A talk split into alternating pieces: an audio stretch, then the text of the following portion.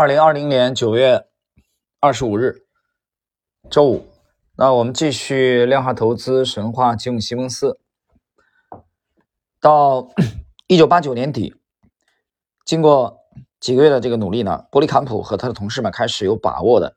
啊，去重建他们的这个交易系统啊。他们主要去锁定了一些这个期货的呃商品啊，比如说这个或者外汇啊，还有债券。他们找出来这些品种的异常走势，那么这异常走势呢，有些呢可以持续好几天，但有些只能持续好几个小时，甚至几分钟。不过，伯利坎普和劳佛仍然这个深满怀信心啊，他们相信这个系统改良以后，一定可以从那些异常的这个价格走势当中获利。与此相比呢，他们觉得股市其实很难预测啊，不很不容易预测。不过，他们在这个除了股市之外的领域，已经找到了足够多的异常走势，可以让他们来完成这个套利的，呃，这个工作。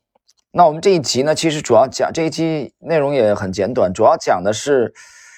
呃，吉姆·西蒙斯的这种直觉啊，他对逃离危险的这种这种直觉啊，这种直觉有时候我觉得是与生俱来的吧。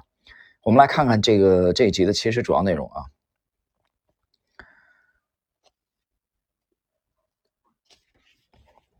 这里边牵扯到就是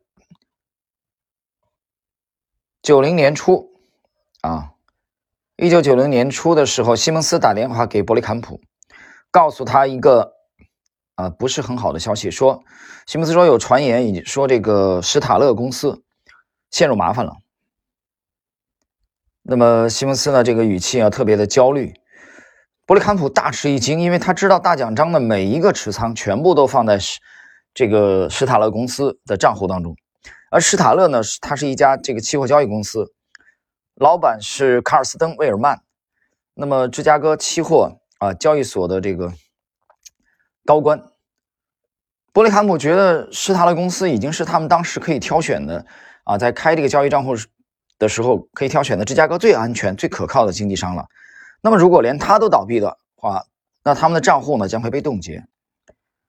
那后续的这个清算啊，整理长达几周的时间，那么几千万美元的期货合约啊就被冻结，这样的话就可能会造成剧烈的亏损。另外，史特劳斯呢在交易所当中安插的眼线也透露，施塔勒公司负债累累，但是这些啊都 没有经过这个呃正式的核实。官方的这个 核实都是一些传言。那这种情况下，如果要把这个交易 和账户啊，嗓子有点不是很舒服啊，账户转移到其他的这个经纪商会比较麻烦啊，也很耗时，而且在大奖章的这个业绩啊正好要好转的时候，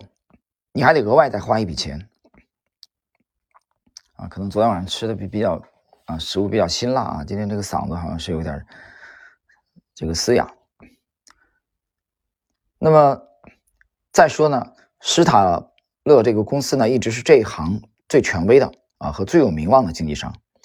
那么也就是大家都会有一种侥幸心理，觉得 他可以安然的度过这个啊挫折。你毕竟只是传言嘛，所以伯利坎普跟西蒙斯说啊，他他该怎么办呢？伯利坎姆心中也犹豫啊，也没也没有主意了。你到底是搬迁不搬迁？搬迁的话，这个活儿很麻烦啊，费时费力，还要再额外花钱。而且你搬了以后，可能施塔勒公司也没什么问题啊，最后证明只是个传言而已。你不搬迁的话，那如果这个传言成真的话，的确，那他的持仓会有危险。怎么办？这个时候，吉姆·西蒙斯表现出来了他惊人的直觉，而这种直觉几乎贯穿了他整个一生的交易。啊，大家后边也会了解到，其实这个我在之前曾经讲过啊。吉姆·西蒙斯在前些年他猜这个这个去参加了一个采访的时候，去回顾当时他是怎么去逃避这个麦道夫啊的骗局的。所以我们今天讲的这个案例啊，只不过是一个。呃，吉姆·西蒙斯早年的啊一个经典的啊避险案例，这靠的是他惊人的这种直觉啊，对人性的这种把握吧。我们看西蒙斯怎么说的。西蒙斯非常干脆啊，他说：“埃尔文，我们都已经闻到烟味了啊，你还管他妈的什么三七二十一？当然要赶紧撤退啊！”所以西蒙斯非常不理解史特劳斯还在犹豫什么呢？还有什么可犹豫的呢？虽然说是个传言，但是我们不能把我们的持仓、我们的这个期货的几千万的这种持仓暴露在啊这个传言之下，以至于他可能会遭受巨额的这种亏损啊。那这种情况下，史特劳斯无奈啊，听从了这个这个西蒙斯的建议，或者说是命令吧，他关闭掉了在施塔勒公司的账户，把他们的交易整体的搬迁到了其他的这个期货经纪商。结果短短的几个月之后。威尔曼辞掉了施塔勒公司和芝加哥期货交易所的职位。在之后两天，施塔勒公司申请破产，最后监管单位指控施塔勒公司参与了欺诈。西蒙斯带领他的团队啊，非常非常侥幸的提前几个月逃出了升天啊，所以这个事儿看起来好像是有一定的偶然。其实，你如果了解吉姆吉姆西蒙斯这个啊一生的交易的话啊，你会发现他经常干这种事儿啊，他对他对这种这种危险啊，这种直觉啊，尤其是对判断对方的诚信的啊这方面的这种直觉洞察力是惊人的。我觉得这也是每一个这个职业的交易者所必须具备的这种素质。而且，西蒙斯的角色也绝不单单是一个这个投资经理的角色啊，投资总监。他其实也是这个团队的创始人，公司的创始人，他本身也是一个管理者啊，站在老板的这种角色上，他要带领啊这艘